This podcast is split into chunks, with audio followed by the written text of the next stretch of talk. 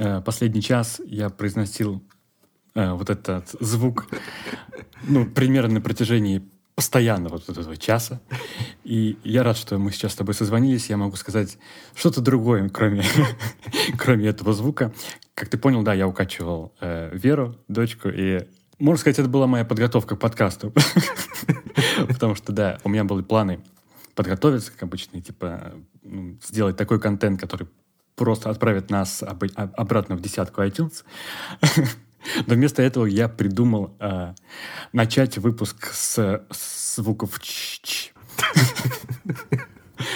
В прошлом выпуске, который уже был почти месяц назад, мы с тобой совершили ну, ошибку большую mm. ошибку. Мы не проговорили с тобой про нашу постоянную рубрику «Овощи, фрукты», реклама овощей и фруктов, которая делается только нашим подкастом бесплатно, и никто другой больше не рекламирует бананы и абрикосы. Mm. В этот раз у меня максимально э, попсовый, попсовый вопрос. Мне кажется, я даже знаю ответ что ты сейчас ответишь, но я хочу тебя спросить из двух овощей, что ты, а, помидор или огурец, что ты больше любишь и почему именно помидор? Однозначно помидор, естественно, как главный овощ итальянской кухни, без которой я не могу жить, и который я ем каждый день, и помидор, соответственно, тоже. С огурцом у меня противоречивые отношения. Угу. Мне он нравится своей свежестью, но я, я не думаю, что есть вот какой-то овощ, который такую вот действительно какую-то чистоту, кристальность ума прямо приносит, как вот огурец. Он очень уместен иногда. Единственное, чем он меня раздражает, это когда я ем арбуз, и, ну, из-за того, что арбуз там в нем, я, я не знаю, в общем, как между собой связаны арбуз и огурец, кроме большого количества воды. Возможно, там еще какая-то есть связь, которой я не в курсе. Родственная, типа, да. Да, но в любом случае, иногда бывают арбузы, которые очень напоминают огурцы по вкусу. И в этот момент, как бы, я ожидаю чего-то такого сладкого, и арбузного и летнего. Вместо этого я получаю mm. очень свежий, но все-таки такой, скорее, соленый какой-то какой-то немного салатный огурец. В этот момент я думаю, ну ё-моё, блин, вот очень хотел сейчас сладкий арбуз, вместо этого какой-то привкус огурца, и в этот момент я думаю, блин, не огурцы вообще, к чертовой матери. То есть, понимаешь, это же проблема не огурцов, а арбузов. Но ты, да, э, проблема арбузов на бедных огурцов просто перетащил. То есть ну, арбуз, который похож на огурец, не выглядит чем-то вкусным даже, не звучит чем-то чем прекрасным. А, да, у меня похожая ситуация, и, я вот думал про это, думал про это, да, про огурец или помидор, еще где-то пару недель назад у меня была такая мысль, что, что же. И мне хотелось назвать огурец, ну, то, что я выберу огурец. Mm.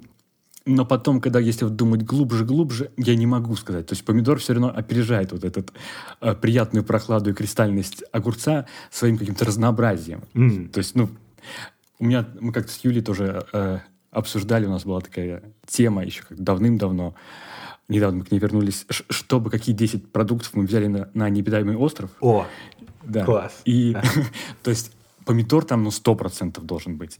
Огурец ну, если вот, типа, вот, не знаю, девятое, десятое место я бы с кем-то начал бы Вряд ли, вряд ли огурец Ну, помидор точно, потому что он сочетается очень, ну, со многим. Его можно просто так его есть, соответственно, и там добавлять куда угодно, и будет ну, вкуснее, да. Вот из-за этого огурец это чисто вот, ну, такое как бы одинарное что-то. Вот я его редко вижу где-то в других ну, типа салаты, да, салат какой-нибудь там, вот это окей там.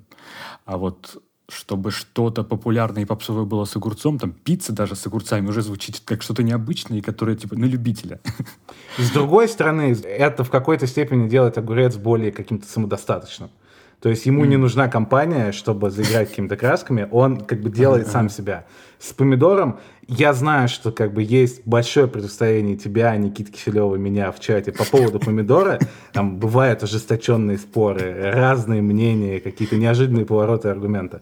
Но я бы не стал есть помидор вот просто так. Для меня mm-hmm. это очень важный и базовый ингредиент миллиона блюд, которые я люблю, но вот просто так помидор взять и там откусить я не стану, огурец я могу. Но все это mm-hmm. еще наводит меня на мысль о том, не то что на мысль, а на наблюдение, за которое я очень расстроился. В моей голове, когда я жил в России, Италия, Испания, вот эти страны были ну просто раем для тех, кто любит хорошие помидоры. Но сколько я здесь уже живу, по сути, именно из свежих помидоров я покупаю только черри. М. Потому что очень-очень много видов томатов. То есть, если я схожу в супермаркет, ну там типа, ну, 8-9 разных сортов томата будет стабильно всегда, но они все невкусные. М. Они выглядят очень красиво и там все такое, но они очень невкусные. Я даже делал пост, типа, в группе на Фейсбуке, которая называется ну, короче, для тех, кто для тех, кто очень любит есть и в Барселоне ищет всякие ингредиенты разные. И я там как бы написал огромный пост, что типа, что, черт возьми, происходит? Я всю жизнь жил как бы с уверенностью, что там Испания — это вот томатный рай. Я приехал, и мне не нравится ни один, они все безвкусные. Ну, как бы иногда чуть лучше, чуть хуже, но генерально, если сравнить с какими-то российскими, типа с рынка хорошими помидорами, вот нельзя. Не, а с рынка, кстати. То же самое, я То же везде. самое? Я, я А. пробовал везде. И в комментариях мне все написали, что типа да, у меня то же самое было. Я думал, что вот это, это томатный рай, но за последние типа 15 лет вся эта индустрия в мире, в принципе, во всем ушла к тому, что все там очень гладенькое, красивенькое, блестящее, но по факту как бы все это идет вместо вкуса, и как бы из-за того, что должны быть гигантские масштабы, и для фермера все это плохо, и заставляют срывать это все раньше того времени, когда это созревает, и, короче, превращается это вот все в такое, что вроде очень много всего, все красиво выглядит, но вкуса никакого нет. И посоветовали мне тогда найти, типа в каждом районе есть какой-то кооператив, который закупает напрямую у фермеров, у каких-то хороших проверенных, и потом как-то распределяет между домами, что-то вот в этом стиле. Я все хотел это сделать, до сих пор не дошли руки. Я надеюсь, что когда-то попробую, потому что я очень хочу, типа, вкусный помидор, большой, а не черри. Черри норм, они вкусные, к ним как бы никаких претензий, но не всегда хочется черри. Хочется прям большой, там, вкусный, вкусный помидор, и с этим внезапно оказались Внезапно, проблемы, внезапно. да. Мне хочется это тоже, чтобы ты попробовал это и, и, и рассказал об этом, да. А, а путешествие в кооперативы, типа, что вообще такое, как будто махнуло советским прошлым. Я Слышал слово кооператив. Последний раз где-то а, читал это в книжках Парфенова 80-х и 70-х. Что-то такое. Да, у меня, э, опять же, естественно, у меня есть детские воспоминания помидоры, про огурец. Как же без них, да? Это внутренний мем наш сейчас. Это про Артема и его детство, в котором было все. Было все, да, абсолютно все. Да, я об этом не знал, но Виталик мне а, обра- тактично обратил на это внимание, прислав там гигантский скрин переписки из Телеграма, да, где я, где а, выделена моя фраза «в детстве».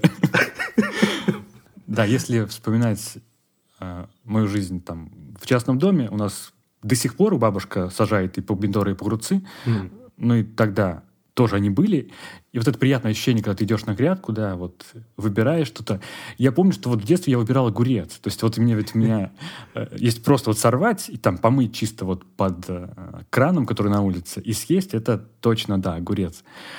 Помидор тоже, вот я не, не отношусь к тем, кто вот, как тот, тот же самый Никита Киселев, и, возможно, ты, который ну, вот, не любит помидоры чисто вот, ну, просто так.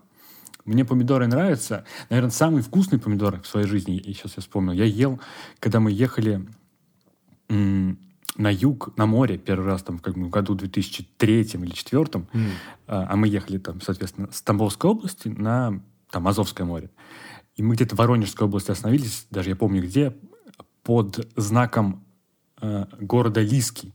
Это Воронежская область. И, и мы там типа остановились, это ну, был, перевал, перекус, мы э, на машине ехали, и, и из багажника вытащили помидоры и вареные яйца. Типа я ел, типа ты находишься совершенно, ну, случайном месте, вот это самый прикол, что ты вот ехал вот по этой дороге, как колея, типа ты вышел и вот стоишь где-то ну, место, которое всегда существовало, а сейчас там ты, типа, под знаком таким большим Лиски, там, что мы въезжаем в горы, там какой-то вот поворотик, рядом деревья, какой-то лесок. И мы там... Это было очень вкусные помидоры. Я до сих пор, мне кажется, помню их вкус. А, именно хлеб, помидор, соль, яйца. Пуф, идеально. И, наверное, вот, и вот из-за этих воспоминаний у меня все-таки он помидор точно опережает огурец, и я его э, возьму, да, на, на необитаемый остров. Да, про город Лиски потом меня долго воспоминания были, что там, типа, есть команда «Локомотив Лиски» футбольная, потому что я, типа, изучал еженедельник футбол, и там, типа, о, «Локомотив Лиски» там идет на 12 месте, чуть выше, чем Тамбовский «Спартак». И, и вот эта история, да, что мы перевал сделали под, под знаком въезда то ли в город, то ли в их район, как-то так. Mm. Ну, хотя вот еще, еще одно, что я вспомнил, в защиту огурцов, я вспомню, что, э, опять же, в детстве у нас был пес Дик, он, он ел огурцы.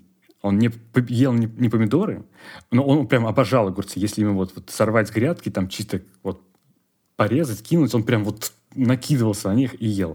То есть, если я бы кинул ему помидоры, он, ну, типа, нет, они бы там остались и лежали. То есть, возможно, в, в, в этих огурцах, скорее всего, там вода есть.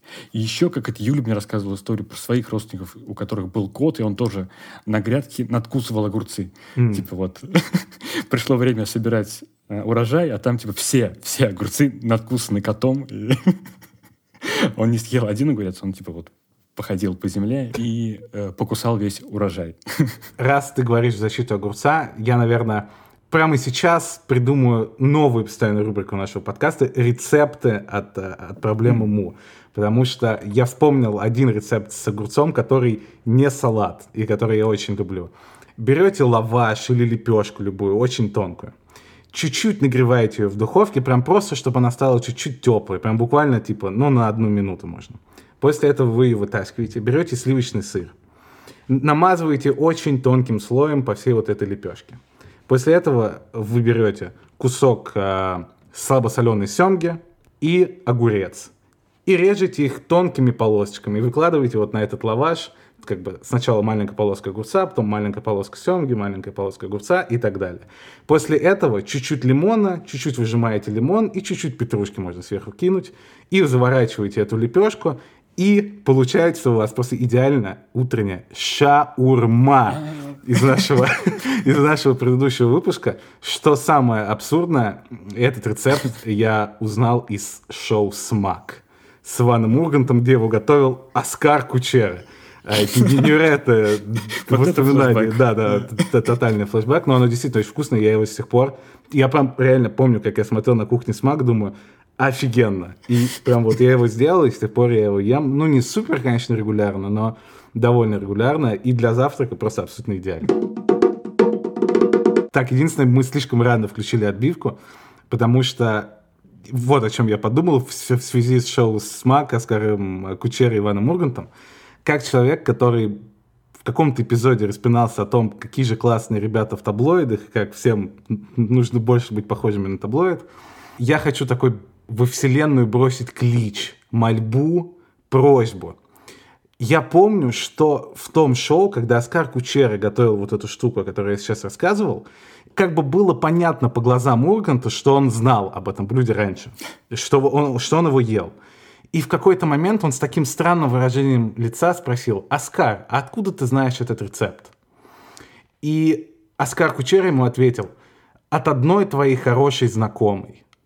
На что Ургант ему ответил, ну, я бы не стал называть ее хорошей знакомой. И потом как-то все, они ушли в другую тему. И вот этот момент прошло уже лет 15, я не перестаю о нем думать. И я почти уверен, просто для тех, кто не в курсе, у Ивана Урганта давным-давно, когда он еще работал на MTV, был роман с другой ведущей MTV Татьяной Геворкян. Ага.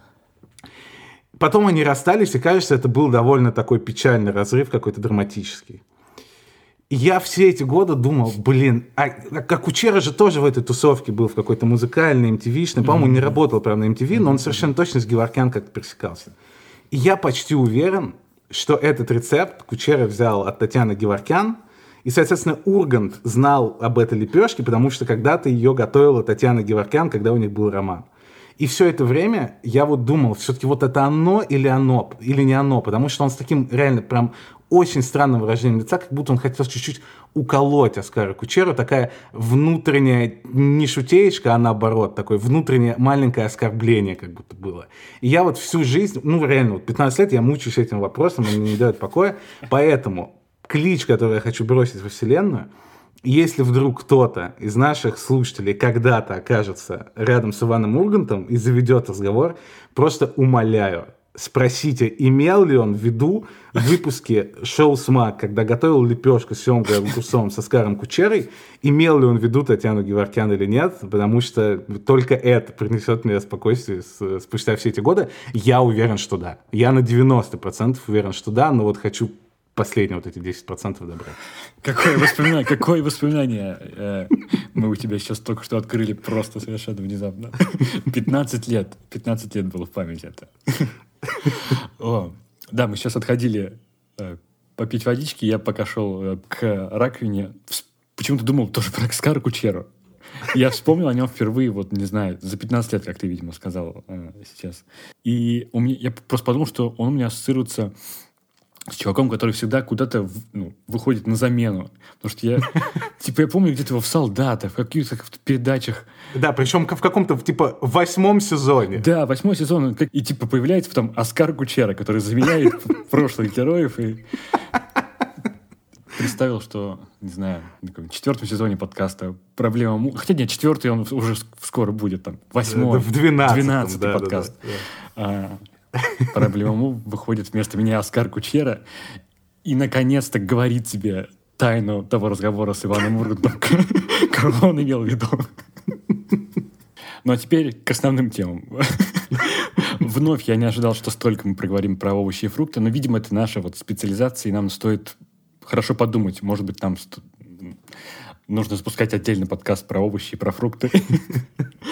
Вот. А, но вообще, ну, вот сейчас мы с тобой записываем, и в этот раз, на удивление, я был инициатором нашего созвона. Потому что обычно либо никто из нас не инициатор созвона, мы такие, ну давай, ладно, приходим. Либо иногда бываешь ты.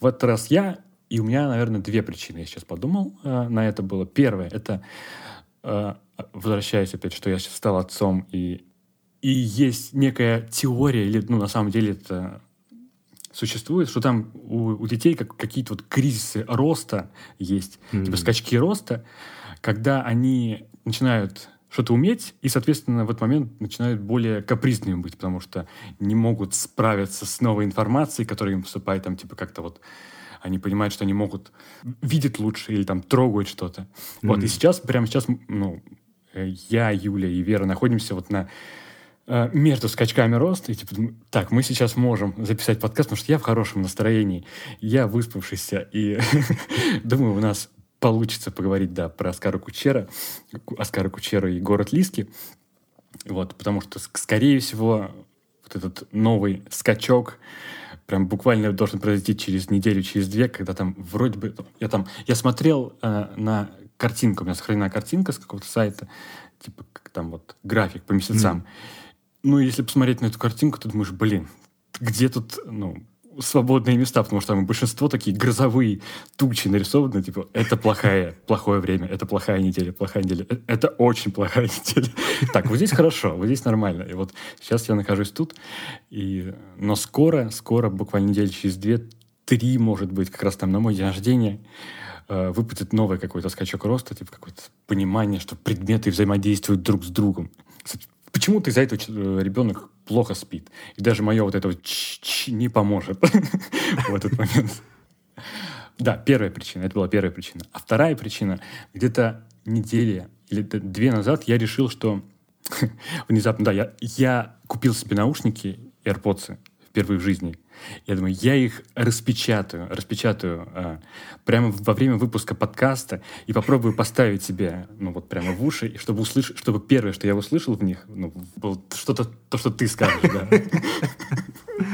То есть немного искусственно себя как-то вот взбудоражить, потому что эти наушники у меня лежат в ящике или там в, в рюкзаке даже, они больше рюкзака, где-то полтора месяца. Я их mm. купил, я их не открывал. А, почему я их купил? Потому что мы вот недавно был у Юли день рождения, и мы с Егором, с моим братом, решили Юле подарить эти часы Apple, Apple Watch. Ну, мне очень нравится, как по ходу прям существования подкаста ты человека, который не мог представить, что у тебя будет iPhone. Ты же, ты же уже, когда подкаст начался, купил MacBook, вот iPhone, я не помню, iPhone ты купил до подкаста или нет? Я купил, по-моему, и MacBook купил как раз после подкаста. Да, то есть вот все, в рамках подкаста, да, да, да, да. все. Это понятно, абсолютно да. влияние э, твое, мне кажется. Да, я, и через несколько выпусков я тебя жду в бейсболке с логотипом Apple. Слушай, ну что еще подарить человеку, я не знаю. То есть это какой-то вот, когда есть, что, когда есть Apple, видимо, ты пишешь, ну, наверное, надо подарить что-то дополнительное. Как они гениально маркетингово все это устраивают. Да, и вот мы с Егором решили подарить вот эти ну, часы. айфоновский. И в этот момент, пока я там, я, видимо, выбирал, я там наткнулся на наушники, и что-то вот, видимо, во мне опять сыграло. Я такой думаю, куплю себе наушники еще. Ну, я заказал там буквально в этот же, в этот же день и то, и другое. Но я как бы такой человек, который, я не знаю, как назвать, довольно эмпатичный, видимо, как себя обласкал. Но я не стал э, до дня рождения показывать Юле, что я купил себе ну, mm. наушники, потому что мне хотелось, чтобы типа, ну, вот, что-то, какой-то аксессуар у нее появился вперед. Вот. И я просто напрочь забыл, что у меня типа, куплены наушники, они у меня просто валялись в ящике где-то там такое. И я как будто бы за месяц перехотел их. То есть, ну, я забыл вообще, почему я купил. И, видимо, в этот момент я думаю, так, надо, наверное, как-то обыграть это и хотя бы, хотя бы запомнить момент, когда я их открою. Причем вот, если вспоминать вообще прошлое э, взаимодействие с наушниками, я, наверное, где-то лет до 25 был уверен, что у меня какие-то особенно ужасные уши, в которых ну, ничего не держится, в которых не держатся э, наушники вообще. То есть я помню, что ходил к Лору, ну, не по этому поводу, а Было бы странно, если я пришел да, с, этим, с этим вопросом. Но я просто запомнил, что он сказал, о, у вас там типа, какие-то узкие ушные каналы. Я такой запомнил, думаю, ах, вот почему. У меня узкие ушные каналы, у меня поэтому не держатся наушники. Вот. Но в какой-то момент я купил какой-то, ну, в общем, безвестной марки. Я не помню даже марку этих наушников. Я вставил, и они, ну, задержались у меня, наушники. Я, я просто какой-то вот испытал ощущение, что ничего себе. Мир поменялся вокруг меня с тех пор я стал счастливее. не знаю, насколько счастливее стану сейчас я, потому что все-таки такого вау-эффекта не будет, но попробую просто открыть. Если, если не получится, я просто так и скажу, что у меня ничего не получилось.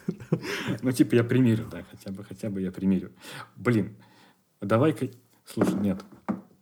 А, прежде чем попытаться подключить к телефону, давай я их просто примерю. Вывалятся ли они у меня из ушей или нет. Mm. Потому что если вывалится, ты увидишь э, главный провал года, и я снова опущусь в те во время 10 лет назад, когда я думал, что мои уши просто никуда не, не, не годны.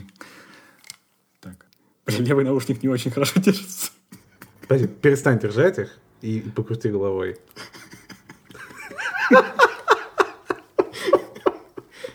Э, вы не видите, но левый наушник прямо сейчас упал из моих ушей. Да, да очень, очень драматично да, он упал. Я, я, я снял, это на, снял это на видео, так что если вы хотите увидеть э, ролик, как э, Артем осознает, что только что произошло, приходите в наш телеграм-канал. Ты что, реально левый наушник, ты видишь, он падает? Он вываливается, да, он, он, он вываливается.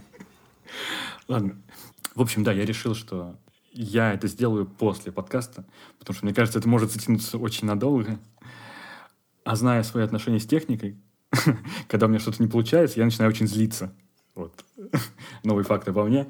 Именно, именно вот с техникой. Вот, буквально вот прям позавчера было, когда я купил усилитель сигнала Wi-Fi, типа как в другие комнаты, чтобы в дальней комнате там у меня не добивало, лучше разда... можно было там работать, соответственно. Кажется, я даже впечатлен этим больше, чем AirPods. Я не знал, что есть такое устройство. Сейчас я прям открываю новое. Да, и у меня не получалось это сделать, потому что там, ну, по идее, должно быть очень просто, потому что там, типа, у меня роутер одной фирмы, и вот эти вот штука тоже той же фирмы, там должно быть очень просто. Там очень простая инструкция, у меня ничего не получалось, и я прям злился в этот момент. Я еще в этот момент работал, я думаю, так, у меня свободное время, я сейчас быстро за 15 минут, там, за 10 настрою. И мне как раз начали в это время там очень много людей писать, а я с этими, с проводами и с Wi-Fi, и хорошо, что э, Вера пока не понимает и некоторых слов, да вообще никаких слов. Я думаю, мы с тобой просто созвонимся даже вот э, прервем нашу традицию и созвонимся не только во время вот записи подкаста, а вот чисто, чтобы ты увидишь меня, как я выгляжу в этих наушниках, посмотришь, слишком ли это круто смотрится и можно ли приобрести это себе. Я не думаю в любом случае, что даже если ты будешь выглядеть круто, я не думаю, что я когда-нибудь куплю AirPods. Вот это один продукт Apple, который, скорее всего, не для меня. Но вообще, я всегда относился к наушникам как, ну, типа, всю свою жизнь я покупал наушники через, там, 20 минут после того, как у меня ломались те, которые у меня были в ушах прямо сейчас, mm-hmm. я заходил в условную Евросеть, говорил, дайте мне самые дешевые наушники, и, и просто покупал их, и они там следующие 4 месяца работали, потом опять дайте мне самые дешевые наушники, и я как, при том, что я очень много слушал всегда музыки, в принципе, если я один, и я на улице, то 100% я, я что-то слушаю, но я как-то никогда не придавал значения качеству там, звука и всему такому. Не знаю почему. И, по сути, по-настоящему я оценил, какой может быть разница и насколько это важно, и насколько отличается э, все, все эти вещи, когда вот, собственно, я в прошлом году или в позапрошлом что-то начал делать там с песнями и всем таким, а для того, чтобы это все, для того, чтобы работать в программе в этой и делать продакшн, понятно, что наушники там тебя не спасут, сколько бы они ни стоили, тебе нужны как бы хорошие уши, опыт там и все такое, но в любом случае регулярная проблема из-за того, что ты, когда выпускаешь песню, ты понять не имеешь, на чем ее будет слушать человек. Может, он ее будет слушать на телефоне, может, в машине, может, там, на компьютере и так далее. И, в общем, тебе нужно послушать песню, которую ты делаешь, в идеальной ситуации, когда ты вот слышишь все, где нет ни малейшего перекоса там на бас или наверх. То есть прям вот идеально ровная линия должна быть. Естественно, это невозможно сделать, когда ты просто обычный человек. Для этого там и существуют до сих пор гигантские студии, и они тебе вот показывают чистую картину. И ты как бы принимаешь решение в продакшене относительно вот этого звука, который ты слышишь, вот типа flat. Uh-huh, а, а потом уже как бы ты понимаешь, что ты как бы слушаешь в плохих наушниках, там, в, в машине, это очень популярная среди всех, кто занимается этими делами штука. Как только ты думаешь, что ты сделал что-то хорошее, сходи в машину, послушай в машине, и ты услышишь все проблемы которые у тебя есть, потому что ну, большинство людей там будут слушать это в машине, и тебе нужно сделать, что, короче, чтобы это звучало и передавалось на все девайсы так, как ты хотел бы этого. И, разумеется, этого невозможно достичь, если ты не ультрапрофессионал, и там никогда в жизни я там не смогу ничего такого сделать. Но в любом случае я думал, что мне нужны какие-то наушники, там относительно дорогие, которые меня, ну, хоть на один метр, типа, из 30 тысяч километров приблизят к чему-то нормальному.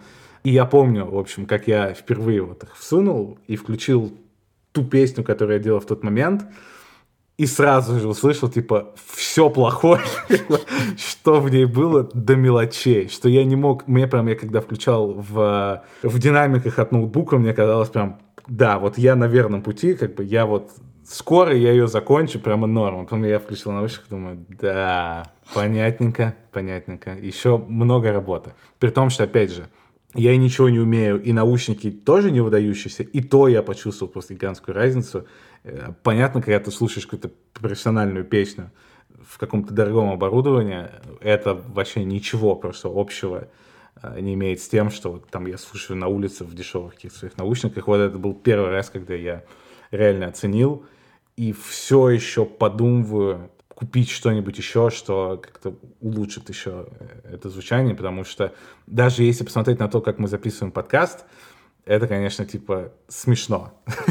Всем очевидно, что мы просто какие-то чуваки, типа, которые записывают дома подкаст, а не с претензией на что-то как минимум у нас, я не помню, у тебя, по-моему, тоже у нас USB микрофоны, которые просто как бы включаются э, в, в ноутбук, а это уже как бы означает, что мы ничего не понимаем, что мы делаем, потому что нужен, конечно, не USB микрофон, а нужен там тот, который подключается в третий там девайс, а потом тот третий девайс подключается в ноутбук.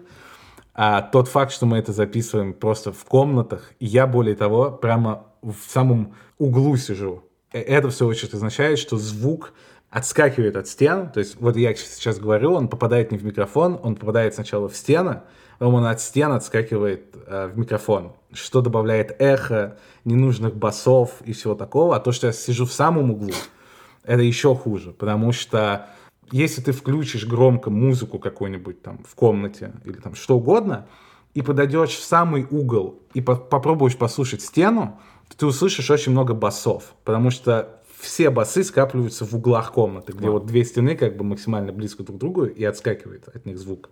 И в итоге, как бы, какой бы дорогой там усилитель у тебя не был, если он стоит в центре комнаты, и это просто обычная жилая комната, а не студия, где там звук как непроницаемые все штуки, то все басы будут скапливаться в углах, и ты как бы будешь слышать, ну, совсем другую картинку. Ну, короче, хуже того, как мы записываем подкаст, мне кажется, придумать невозможно. Я там потом пытаюсь сделать все, что могу в программе, чтобы... Я это, это очень, было... очень ценю. Это, да. это было не настолько ужасно, и у меня все равно ничего не получается. Да.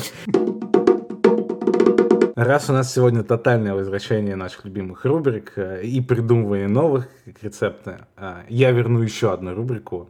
Местная новость, О. которой у нас очень много выпусков уже не было. А тут э, я наткнулся на текст об испанском учителе, который живет в Валенсии, ему за 80 лет, 83-84. Но прежде чем я расскажу о нем, я, по-моему, уже как-то рассказывал про мои отношения с местными банками, что довольно тяжело там сделать счет, и вообще в целом там все там взаимодействия, которые у меня с банками происходили, они печальные довольно были. Это при том, что периодически я натыкаюсь на какие-то тексты в стиле испанские банки признали там лучшими в мире или там лучшими в Европе. Я, конечно, раздумываю, блин, Чего ж тогда в других странах, если вот их поставили на первое место, потому что, ну, прямо для меня совсем не выглядит это как первое место. И там много разных проблем, но прям такая основная, которая бросается в глаза сразу, как только ты пытаешься что-то сделать с банком, то, что они очень редко работают. То есть это абсолютно нормально там для банка работать 4 часа в день, 3 дня в неделю. И более того, ты все равно не сможешь просто так прийти и и попасть в отделение, как там в Москве, например, тебе нужно записаться. И если у тебя там твоя какая-то история разбивается на две или три разных проблемы, и тебе нужны разные люди, то тебе опять нужно записываться, то невозможно раз сделать. Короче, печальная история. Да, звучит не очень удобно. Э, да, даже там для меня. А в местных новостях, что я говорю, что я прочитал об учителе, он болеет болезнью Паркинсона, и у него очень сильно трясутся руки.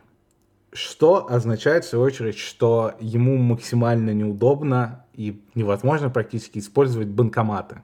И ему гораздо удобнее было бы прийти в отделение и там отдать там деньги, допустим, если ему надо за что-то платить или снять деньги и так далее. Также, поскольку, ну, очевидно, что сейчас все уже в онлайне, там, второй способ как-то взаимодействовать с банком, это там через приложение, например.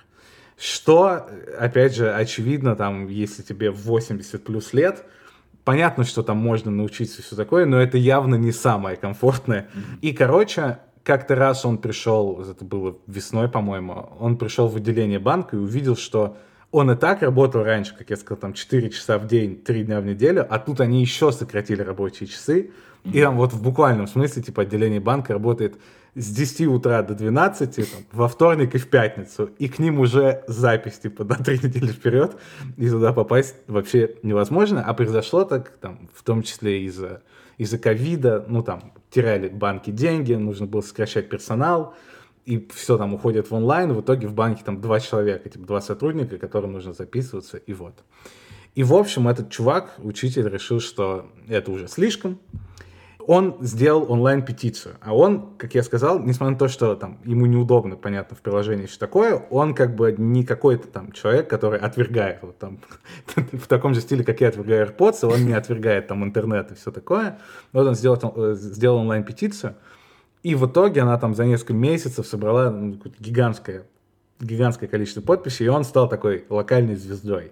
С ним там в газетах интервью всякие выходили, он на какие-то ток-шоу сходил испанские я о нем прочитал в Нью-Йорк Таймс. То есть он долетел аж до Нью-Йорк Таймс, где там с ним интервью сделали, он вот это все рассказывал. И в итоге закончилось это тем, что ему ответили там правительство какой-то Испании и ассоциация там этих банков Испании, и они, после того, как он все вот это начал, откатили обратно рабочие часы, и теперь они там снова работают больше. Понятно, что все равно это очень мало, но тем не менее они работают больше и пообещали там типа там упростить там интерфейс приложения, что-то, в общем, еще сделать. Ну, и, короче, каким-то образом отреагировали, и вот так все это произошло. А, но в целом это такая прикольная, интересная история с э, разных сторон. С одной стороны, она чуть-чуть напоминает мне то, что происходит в Японии, mm. которое, конечно, обязательно должно упоминаться в нашем подкасте раз в несколько эпизодов. Из других стран, если ты произносишь слово Япония, то ощущение, что это какая-то очень технологичная страна. Но что интересно, и чем Япония похожа на Испанию, это в Японии у них самое стареющее население в мире. По-моему, вот они до сих пор на первом месте. Я не знаю, какая сейчас ситуация, но до ковида По-моему, Испания была то ли вторая, то ли третья. И по проекции она должна была через там сколько-то лет обогнать вообще Японию. Это было бы самое стареющее население в мире. Но из-за того, что там с короной все было довольно печально, гигантская смертность как раз э, у стариков была. Возможно, сейчас там это как-то изменилась картина, но в любом случае они близки, они как бы в топе находятся Япония и Испания. И Япония одна из вещей, которая там удивляет всех, кто приезжает туда, а скорее переезжает туда, это то, что несмотря на вот такой, такое ощущение, что там все в технологиях, всем таком, во многих вещах Япония кажется, наоборот, ультра архаичной.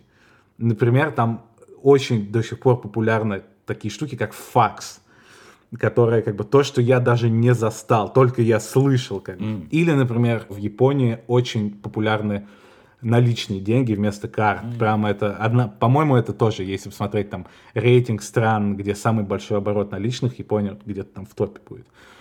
И одно из объяснений заключается в том, что таким образом там японское правительство и в целом страна старается, чтобы старикам и более там, старшему поколению тоже было комфортно жить. Mm. Потому что старики привыкли к наличным, старики там привыкли к таким-то штукам, к таким-то штукам, и не стараются как-то вот эту историю уничтожить и форсировать прогресс, чтобы комфортно было всем слоям населения. Что в Японии особенно актуально, как я сказал, потому что там одной из самых, одна из самых стареющих наций в мире. И почему-то мне она попала в настроение, вот эта местная новость.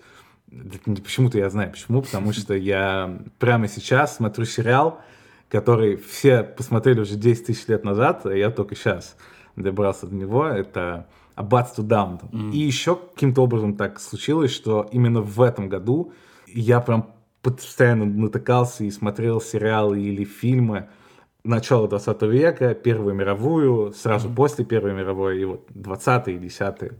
И Аббатство Даунтон тут, наверное, самая такая масштабная и яркая история, потому что очень четко показана смена эпох, когда ну вот буквально в одночасье меняется плюс-минус все. Вот, социальные нормы, классовая вот эта вся история в Англии начинает трещать там по швам и распадаться, новые там какие-то идеалы, там в политике какие-то новые потрясения, и просто уклад жизни, лайфстайл, и вот это все меняется просто в одночасье. Там еще куча изобретений, по-моему, была та же железная дорога и так далее, там, или, или полеты, да. Я не скажу, что я какой-то знаток истории, но, наверное, не так много было в истории моментов, когда жизнь менялась настолько резко. 20 век в этом плане, конечно, был ураганный абсолютно.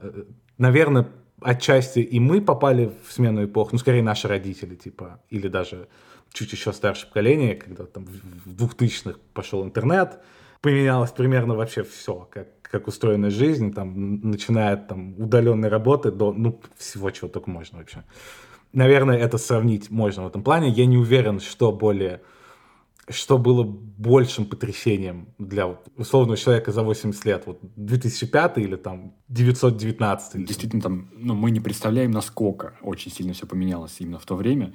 Там же, там и в контексте, вот ты сказал, изобретений, плюс эти религиозная тема, там, типа, ну, христианство потеряло вообще, ну, очень много в тот момент, и, ну, философия совсем другая пошла, которая ну, привела к неким, некоторым другим последствиям там уже, соответственно, в 30-е годы там, и в 40-е. То есть прям, ну, пошло прям вот оттуда. Да, это, это, конечно, удивительно абсолютно смотреть именно вот как, как начинает распадаться все вот эти уклады жизни, там чуть-чуть здесь маленькая пробоина, так, появился там радиотелефон, бах, здесь. Потом протест какой-то там за права женщин. Так, тут начинает потихоньку распадаться. И вот с разных сторон там, появляются вот эти трещины, и в итоге это все распадается на много-много кусочков, что просто, ну, завораживает думать о том, насколько это потрясает, и как старшее поколение цепляется и пытается удержать отсрочить прогресс неизбежно, и там хоть чуть-чуть, а он все наступает, наступает, и ты ничего не можешь с этим сделать, просто он идет, идет, идет вперед, mm-hmm. и остаешься где-то где-то позади. Ну, наверное, мне кажется, время такое точно наступит. Просто не хотелось бы прям супер, супер изменений. То есть, но уже что-то мы явно отвергаем. Мы просто даже с тобой ну, не задумываемся и не знаем там какие-нибудь вот эти вот держишь ли ты деньги в блокчейне, там, например, или в, как называются эти штуки, которые, просто картинка из интернета, которая продается там, я забыл слово. NFT, забыл, да. Да, я забыл слово даже. Да, то есть я до конца не понимаю смысл этого.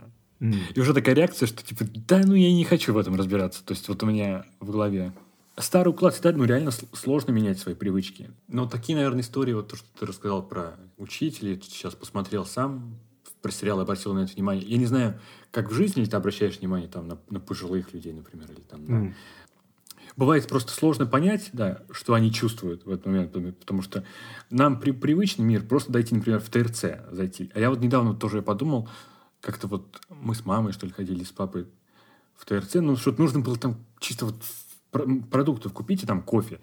А ведь это для них ну, супер необычно. Я иду ну, в обычный... Ну, для меня это ну, максимально обыденная вещь. Я купить продукты, кофе, иду домой. А для них купить что-то, например, кофе, вот идти со стаканчиком кофе даже вот просто по магазину и пить, это супер странно. И мы как-то не говорили про это, но я вспомнил как-то случай, думаю, блин, наверное, мама чувствовала себя не очень ловко в этот момент. То есть она мне не говорила, но в, в целом, если задуматься, там, она там родилась в 60-е годы, там они э, жили в деревне сначала, потом в поселке, и потом раз такой, ты пьешь кофе. И всякие вот эти, где-то на людях, просто вот пьешь это там за 150 рублей. А это, ну, много по, по меркам там родителей. Хотя, допустим, у них есть какие-то деньги, но они явно не потратят их на, на кофе, потому что наш уклад им не подходит тоже. И, наверное, до конца я не смогу представить себя на месте родителей. Но я, наверное, это пойму через там 30 лет, когда я, наверное, пойду с, с дочерью куда-то, и тебе буду себя чувствовать максимально неловко, но буду делать вид, что все нормально, такой, да, да, да, да, да. И, по, и вспомню, что вот 30 лет назад мы заходили в ТРЦ, и, наверное, вот мама в тот момент также чувствовала, я, как, как я себя в этом каком-то виртуальном пространстве, окруженный NFT, блокчейном, ТикТоком и другими э, модными словами. Максимально, максимально бумерская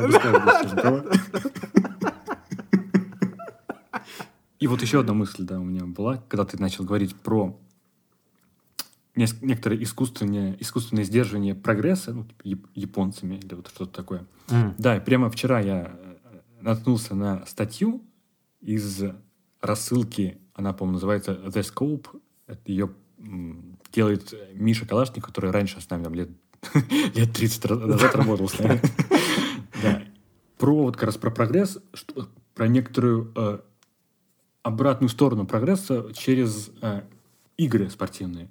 То есть, mm. когда вот этот был м, скачок, про который, возможно, многие слышали, кто даже не смотрел спорт вот в бейсболе, Манибол, человек, который изменил все, Билли Бин.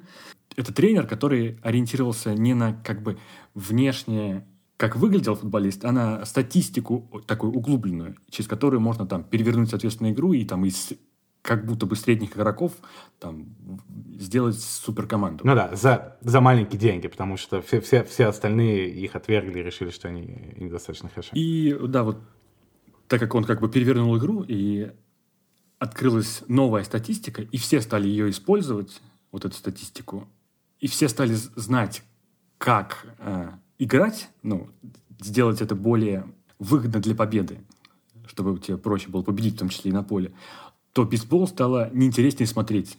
То есть, возможно, это было его личное мнение, но как бы там какая-то ориентация была на цифры, там, на зрелищности, в которых я не знаю, потому что я ну, не смотрю бейсбол. То есть прогресс дошел до такой точки, когда все знают, что нужно делать, и из-за этого нет каких-то веселых, сумбурных проявлений спорта, то есть такой, когда кто-то что-то ошибся, где-то все довольно роботизированы. И этот автор, он пишет, что, возможно, это там, типа, я горю о своем там детском прошлом, что вот эта трава зеленее, но по какой-то вот статистике, опять же, из по опросам, действительно, последние вот именно с тех времен какое-то снижение, то ли вот э, ну, результативность. Результативности, да, началось. Тут прям ну, заметные показатели стали. И еще была какая-то история там с NBA, когда э, Стеф Карри, это там баскетболист Golden State, он перевернул игру, соответственно, там начал кидать трехочковые. И баскетбол тоже очень изменился, и все стали ориентироваться на статистику. И из-за этого, ну, опять же, я, даже я вижу в комментариях где-нибудь на спорте, где-то еще, типа, жалуются, что вот все стали роботоподобными, типа, маленькими игроками, которые бросают мяч издалека. Типа, нет каких-то веселых, опять же, проявлений спорта, к которым мы привыкли там когда-то там лет 20 назад. И, по-моему, вот автор, он говорит вот про, что существуют разные игры. А, бывают игры конечные и бесконечные. Mm. То есть, конечная игра, например, ну, то есть, когда вот ты придумал какую-то штуку, через которую можно обойти всех. Вот, и там, соответственно, ты выиграл. Но просто, например, бейсбол – это бесконечная игра. То есть, она идет ну, на протяжении времени. То есть, там неизвестно, она когда кончится. И когда эта команда выиграла в конечной игре, но на, на бейсбол вообще, на спорт вообще, на бесконечную игру повлияло плохо. И поэтому mm. у него мысли не было, типа, как раз вот мысли у него была про то, что нужно как-то искусственно сдерживать, но непонятно как. Сделать так, чтобы было интересно наблюдать вот эту вот бесконечную игру. Я не уверен, что я согласен с этим автором. С одной стороны, я думаю, любой, кто смотрит любой вид спорта, ловил себя периодически на мысли, что типа раньше, раньше было круче. Особенно остро это, наверное, ощущалось, когда Гвардиола в Барселоне э, был, и когда сборная Испании всех выносила, и было ощущение, что с одной стороны вот это, ну это самое мощное, что мы видели, как минимум наше поколение в спорте, ну когда прямо машина просто, которую невозможно остановить, и одновременно, там, через полтора года после того, как вот это все началось, все уже взвыли просто и мечтали, когда тики-так это закончится, типа, невозможно уже смотреть. Сделайте какой-то хаос, типа 4-4, как у Ливерпуля с Арсеналом, а не бесконечное перекатывание, вот это все. Поэтому я думаю, каждый себя ловил на такой мысли, но при этом я все-таки думаю, что... Я не думаю, что это так.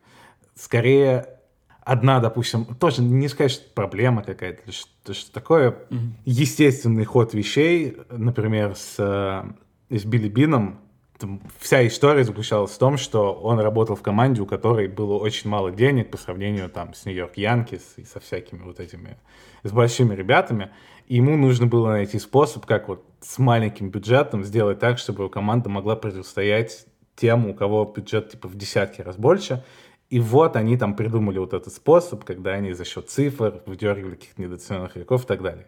Но там штука в том, что когда они все это придумали и провели там вот этот, условно, там один успешный год, и все увидели, что этот подход работает, его перняли все, и в итоге все равно самый сильный тот, у кого больше всего денег. Потому что теперь он еще и украл как бы эту идею, и все ее украли, и опять все уравнялось, и опять как бы эта линия стала одинаковой. Опять Нью-Йорк Янки самые богатые, вот они как бы нужна какая-то новая идея. То есть с этой точки зрения, что бы ты ни придумал, это как бы двигает общую игру вперед, но на дистанции ничего не меняет баланс сил, как бы, если ничего экстраординарного там не происходит, типа купил там клуб какой-нибудь шейх там или что-нибудь такое, mm-hmm. в итоге плюс-минус все в спорте все равно в деньги упирается. Типа все еще там, если посмотреть на зарплатные, на зарплаты игроков клубов, ну, вот в итоге в топе все те, у кого самая типа, большая зарплатная ведомость, за редким там случаем. И, как правило, это типа на один год, опять же, как с Лестером, там, с каким-нибудь. Типа, ну, аномалии случаются, но в целом все равно плюс-минус все то же самое. Поэтому вот эта история про то, что все стали... Мы чуть-чуть тут возвращаемся в ту тему, которую мы тоже обсуждали там 10 выпусков назад. Чем удобнее становится все и чем дальше заходит прогресс, тем как будто скучнее становится жить. Перекликается отчасти, как бы, чем совершеннее становятся футболисты или там баскетболисты, и тактика тренеров, и там всякие там, аналитика, там, забота там, о здоровье, всем таком, тем скучнее как будто становится смотреть, потому что меньше ошибок совершают игроки, а самое прикольное в спорте, это когда кто-то совершает какую-то глупую ошибку, и это включает волну там в следующие 15 секунд, когда все хаотично пытаются что-то сделать. Вот это самое прикольное в целом, что есть в спорте, из этого рождаются все самые там какие-то известные моменты. И также в жизни, что чем ну, понятно, что если у меня есть лампочка, которая сама себя включает, холодильник, который сам себя моет, и плита, которая сама жарит там что-то. Блин, на лампочке и на холодильнике я правда поверил. Э, но это, этого нет. Я, я купил лампочку, которая с айфона включается, да. А. Пока, пока ты покупал AirPods, я думал, что-то хочется, какой-то девайс. А уже я не знаю, что купить. AirPods не хочу, другой не нужно. Типа, я думаю, куплю 20 евро лампочка, 20 евро норм цена. Куплю себе лампочку. Но я три дня ей попользовался, сейчас она просто стоит без дела. Теперь одной заботы в моей жизни меньше. Да, я могу с, с айфона включить лампочку. Переворачивать игру, как Ставкари своим технологом. А где у тебя стоит на кровати? Ну, вставлено куда-то? Прямо у кровати, прямо у кровати, я, разумеется, просто могу рукой дотянуться. Ну, в смысле, она по... То есть я не вытянутого пальца, но я с айфона ее включаю. Блин, круто. Я когда первый раз увидел, что там хлопком включают лампочку несколько лет назад, для меня вообще было Несколько лет назад, мне кажется, ты на 40 лет, типа, опоздал. Мне кажется, это еще, типа, в сериалах 90-х, там, у, у богачей каких-нибудь, в Симпсонах там включался Хлопков. Да. Но это в кино, опять же. А это я зашел э, к своему приятелю, ну, где никак не ожидал увидеть вот такого проявления. Ну, проявления прогресса, да. Проявления прогресса, да. Нет, я бы скорее там был готов увидеть какой-нибудь там, не знаю, свечи, там, потому что свет отключили, там, старый подсвечник. А тут просто, типа, просто обычная квартира, в которой, ну, даже, ну, не икеевская, не в таком, не в скандинавском стиле, как, как было модно тогда. Обычная квартира, как, как у наших родителей. А там хлопок, и загорается лампа. Я ничего, например, не сказал, но такой, типа, ого, надо. Почему я, я уже отстаю, кажется, в тот момент я подумал. Кстати, возвращаясь к, к попытке уцепиться за прошлое и одновременно каким-то девайсом новым, еще одна штука, которую я купил там, за последние два месяца, уже месяца два прошло, я все хотел вкрутить куда-то, но не вкручивалось, я купил iPhone еще. Mm. Спустя пять лет у меня предыдущий, по-моему, был, или четыре года, или что такое, и вот я наконец-то обновился, купил себе прошлогоднюю модель iPhone 13, и там, одна из вещей, которых я ждал, вот наконец-то я это сделаю, я хотел себе сделать испанский Apple ID. Потому что все это время я жил с российским Apple ID, mm-hmm. с которым, как все представляют сейчас, очень много проблем, что невозможно ничего оплатить, никакие Apple Music, iCloud. А, и приложений некоторых нет, которые мне нужны, там, чисто какие-то испанские государственные, типа, э, условно, там, э, госуслуги, там, испанские, которых нет в российском App Store, и вот это все. Ну, и в целом хотелось от российских вещей подальше, да, дистанцироваться. И я не мог сделать это, ну, то есть я, наверное, мог, конечно, но было, короче, очень неудобно на старом телефоне переключить страну из России на Испанию, главная причина, почему это было неудобно, потому что я очень активно использую iCloud, mm-hmm. у меня максимальная там 2 терабайта, и все вот эти фотки за последние там 15 лет и видео, они занимают, ну, типа, там, терабайт, грубо говоря, и все это в этом iCloud. И можно было бы подумать, что уже придумал Apple простую штуку, когда человек приезжает в другую страну и хочет сменить Apple ID, ему не нужно при этом танцевать с бубном просто там 8 месяцев. Возможно, все проще, чем я в итоге сделал, но я обгуглился, и так как бы мой главный вопрос был, если я переключу страну с российской на испанскую, потеряю ли я все, все, что у меня есть в iCloud? Потому что для того, чтобы переключиться на другую страну, тебе нужно отменить все свои подписки. Mm-hmm. Если с Apple Music, там, с Apple TV проблем никаких нет, то iCloud, я не знал, что произойдет, грубо говоря, если я отменю iCloud, а у меня там терабайт. Я так и не смог найти этого ответ на этот вопрос. Мне было слишком стрёмно, что я вот потеряю, типа, фотки, по сути, за всю свою жизнь. И в итоге я вот был очень рад, когда наконец-то вот появился свежий телефон, и я на старом оставил там себе российский, это Apple ID, на новом сделал испанский. Очень муторно я переносил все эти свои данные. Просто я, ну, наверное, две недели у меня, короче, на это ушло, когда я каждый вечер включал это. И разными способами. Я сначала не мог понять, как мне такой объем просто фоток и видео и всего остального перекинуть. Потому что я не мог это скачать типа на комп из, из uh, iCloud, потому что у меня не было на компе столько места, типа терабайта. Я начал это перекидывать через AirDrop, но он начал тупить после там 10 раундов, и все, и перестал просто это делать. Я бы на этом моменте очень разозлился, то ты, возможно, бросил бы. Да, да, да.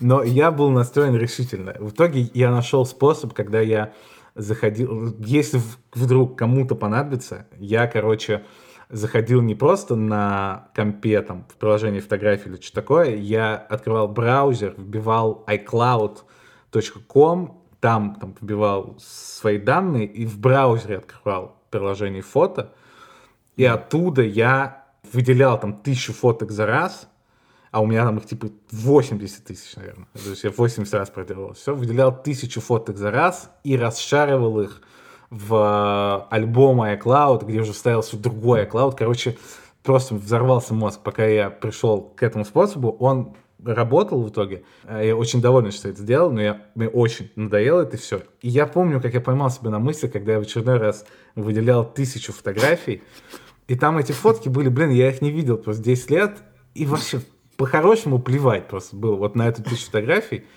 Я уже думаю, ну ладно, раз я все выделяю, типа, ну, выделю это, когда-нибудь я там разберусь с этим и посмотрю. Когда-нибудь. Да, стопроцентно я это не сделаю. И в этот момент я подумал еще, что я уже тоже вот какие-то 15, примерно с того же момента, когда я пытаюсь найти ответ на вопрос, имел ли в виду Иван Урган Татьяна Геворкян в разговоре со Скаром Кучером в программе «Смак», когда готовил лепешку с семгой. А, примерно столько же время я мечтаю удалиться из ВКонтакте. Я там не смогу это сделать сейчас, потому что работа мне не позволит, и раньше не позволяла, но как бы я бы, наверное, даже сейчас удалился, просто сделал бы себе второй аккаунт, который чисто рабочий, и вот там с подставным именем каким-нибудь и всем таким, а мой бы снес. Но я уже вот 15 лет не могу решиться, и вряд ли решусь в ближайшее время, снести свой аккаунт ВКонтакте по одной причине — история переписок. Mm. Где у меня есть история переписки там с Кариной, начиная с дня знакомства, с какими-то школьными друзьями, там, с какими-то институтскими чуваками, которые растягиваются там на миллиарды просто сообщений.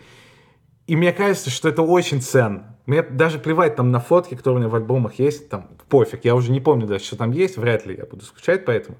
Но вот история переписки, мне кажется, настолько ценной.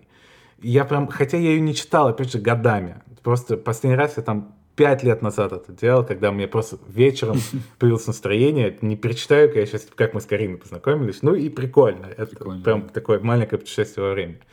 Но в целом, конечно, такой массив э, этого всего мне не нужно, и, наверное, это не должно меня останавливать от удаления аккаунта, который я хочу удалить, потому что я не хочу иметь ничего общего с ВКонтакте так же, как и с российским Apple ID. Но я этого не делаю. И в итоге у меня скапливаются как бы такие же переписки у меня там есть в каких-то других местах, которые я тоже держу там эти аккаунты только потому что, например, у меня почта на Яндексе до сих пор есть, потому что это была самая первая почта, которую я завел в жизни на уроке информатики в пятом классе. Нам всем было задание «заведи себе email». И я вот себе завел это на Яндексе. И до сих пор она у меня там есть, и я не сношу, хотя от Яндекса я бы тоже хотел держаться подальше. И, и короче, насколько важно хранить вот эти все данные, которые я на самом деле не читаю, но у меня все на рука не поднимается. Удалить их, потому что мне кажется, что я потеряю что-то ценное. Хотя, опять же, я помню, как одно время я, когда у меня еще супер старый телефон был, 10 лет назад, и какие-то смс тоже, которые мне дороги были, а потом я потерял этот телефон, и я такой, блин, я теперь не смогу никогда типа, перечитать эти смс -ки. Потом прошла неделя, я вообще забыл о том, что типа, это когда-либо было. В любом случае, я не уверен, как поступать. Я не знаю, знакома ли тебе эта проблема хоть каким-то образом? Я понимаю тебя. То есть у меня не было мыслей, хотя нет, были у меня мысли удалить ВКонтакте и Facebook, все такое. Facebook Хотя Facebook я прям могу прям удалить прям после записи нашего подкаста. Это не скажу, не, сходил очень давно. у меня есть какой-то подставной аккаунт, я просто забыл удалить свой аккаунт. А ВКонтакте, но ну, мне, мне будет именно не хватать как раз переписок, фотки, без разницы. А вот как раз, да, как мы познакомились с Юлей, первые переписки. Ну, как будто бы ты теряешь, ну, часть какую-то вот, ну, себя, своей какой-то вот, своего прошлого. Ну, я почаще, чем раз в пять лет. Я, ну, может, раз в год заходил. Мне интересно было mm. именно вот к Юле. И иногда я что-то искал у других. Там какую-то mm. фотку мне нужно было найти, которую я помню, что она есть, но вот я помню, что я скидывал там другу. Или какие-то вот, я помню, что искал какое-то свое настроение перед увольнением, там, когда я помню, уч... работал в Евросети, типа увольнялся, и мне, я помню, что я переписывал там с одним, там, с парнем, с, с чуваком, который там вместе блог вели. Сейчас мы не переписываемся, но я помню, что мы, я с ним обсуждал это, и именно вот mm. вернуться и почитать было интересно. Типа, о, я вот так вот думал в тот момент, и вот я вот поэтому уволился и такие чувства испытывал. Я не знаю, что с этим делать. И, наверное, как-то можно перенести. Наверное, есть какой-то способ там сохранить переписку. Но ведь это все равно будет как-то немного не то. Ты открываешь какой-то в блокноте, наверняка там каким-то кодом будет записано. Кода, да-да-да-да. Я, я, я так выкачивал свою почту. Старую, да, старую рабочую почту, когда тоже я никогда в жизни не буду ее перечитывать. Это рабочая почта. Ну вот я ее прям выкачивал по архивам. И когда я открыл этот архив, там прям все черный такой экран, и пошел код в прямом эфире такой добиваться разноцветный.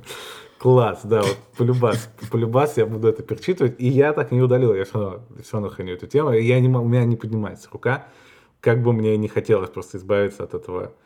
Хочется удалить личное и поплотнее как-то сделать, оставить только то, что нужно, но вот совершенно невозможно сделать. Я, я надеюсь, я когда-то решусь. Но мне кажется, вот ты сказал мысль, что есть, когда ты потерял телефон, то стало без разницы. Я тоже думал недавно как раз и про одежду, и, может и про переписку. И про переписку я не думал, но в целом, если вот, например, послезавтра случится так, что у меня пропадает там вся одежда, кроме той, что на мне есть, например. Ну, разные ситуации бывают э, в жизни. Или там переписка тоже все удаляется, там все э, там, ВКонтакте умирает, Яндекс умирает, где-то в Испании открывается вот, бутылка шампанского, да. Вот. Но через неделю мы забудем про это. Я уверен в этом. Просто самому это тяжело сделать. Именно вот самому раз удалить. Типа все.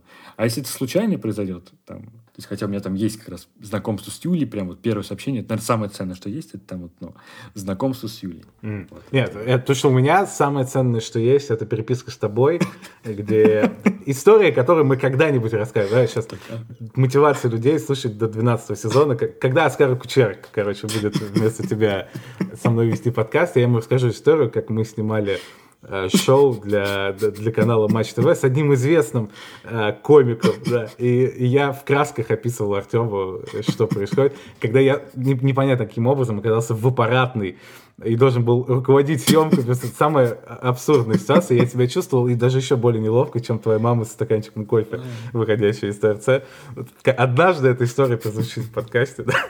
Ждем, ждем 12 сезон Оскара Кучера на связи.